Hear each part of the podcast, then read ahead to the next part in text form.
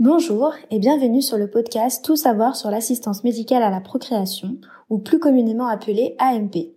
Aujourd'hui, nous sommes avec le docteur Mélanie Lechaton, gynécologue obstétricienne au Centre Val d'Ouest à Écully.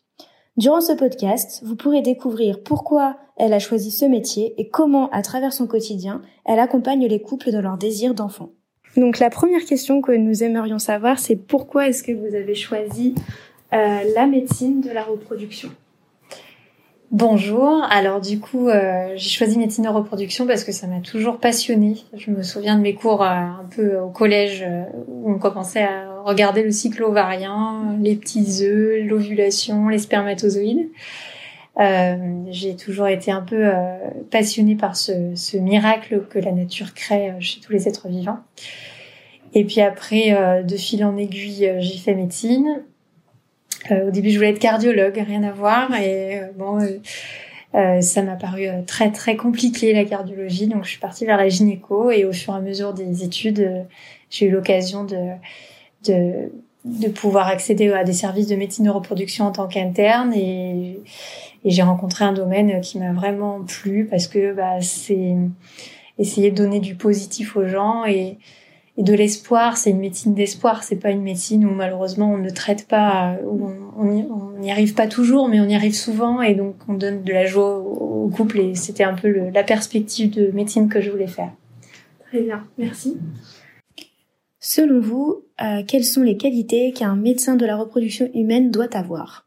Ce qu'un médecin de la reproduction doit, doit avoir, à mon avis, c'est beaucoup d'écoute, euh, de patience, d'empathie euh, et euh, peut-être aussi le fait d'être une femme me permet de mieux comprendre ce qu'une femme peut, peut vivre aussi euh, à l'arrivée de ses règles et le désespoir au fur et à mesure des mois où malheureusement il n'y a pas de grossesse.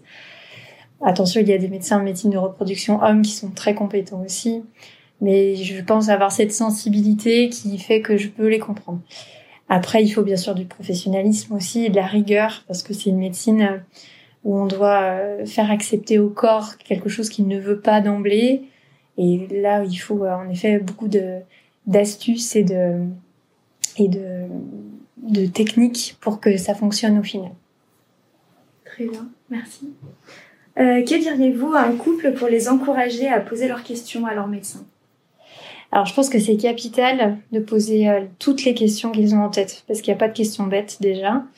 Euh, qu'il vaut mieux avoir les informations à la source et pas les trouver euh, sur des sites où, où, la voisine m'a dit que non.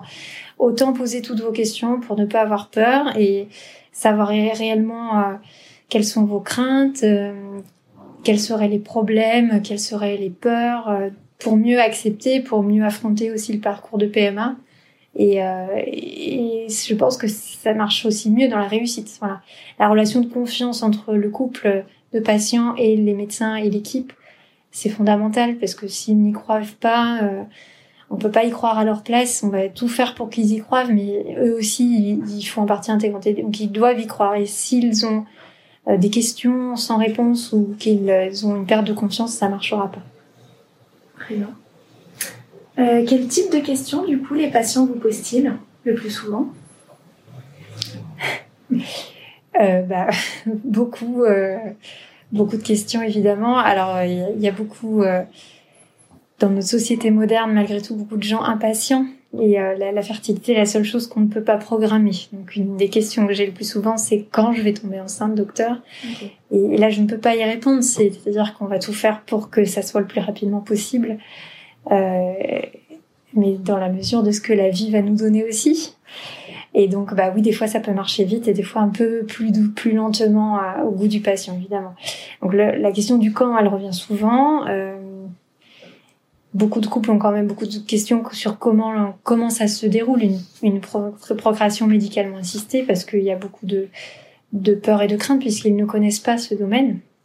Et encore une fois, on entend euh, un peu de tout et de rien, et donc ils ont besoin de choses concrètes, donc par des images, par des, par euh, toute une phase d'explication. Euh, on essaie de leur faire comprendre tout le parcours de, de, médecine de reproduction, que ce soit une insémination ou une fécondation in vitro.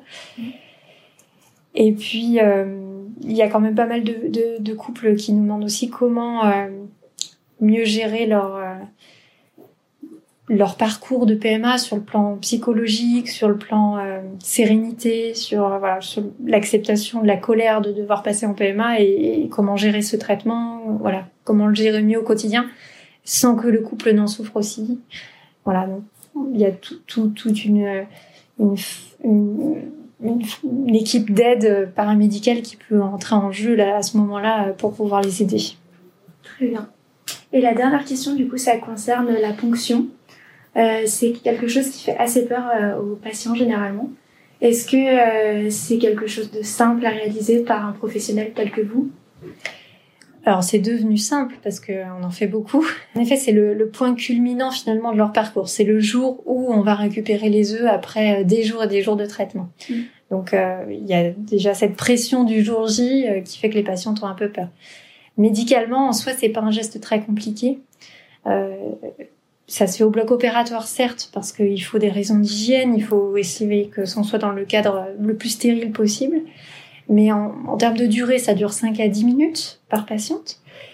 Euh, c'est surtout l'avant et l'après qui sont finalement le plus long parce qu'on garde la patiente une matinée entière. Mais le, geste technique en tant que tel est, est, simple. Il se passe aussi par le bas, par le vagin, donc il n'y a pas de cicatrice sur le ventre. Tout se fait par voie intime et on repère tout ça par des échographies. Donc euh, voilà, techniquement, pour un médecin, c'est pas du tout compliqué.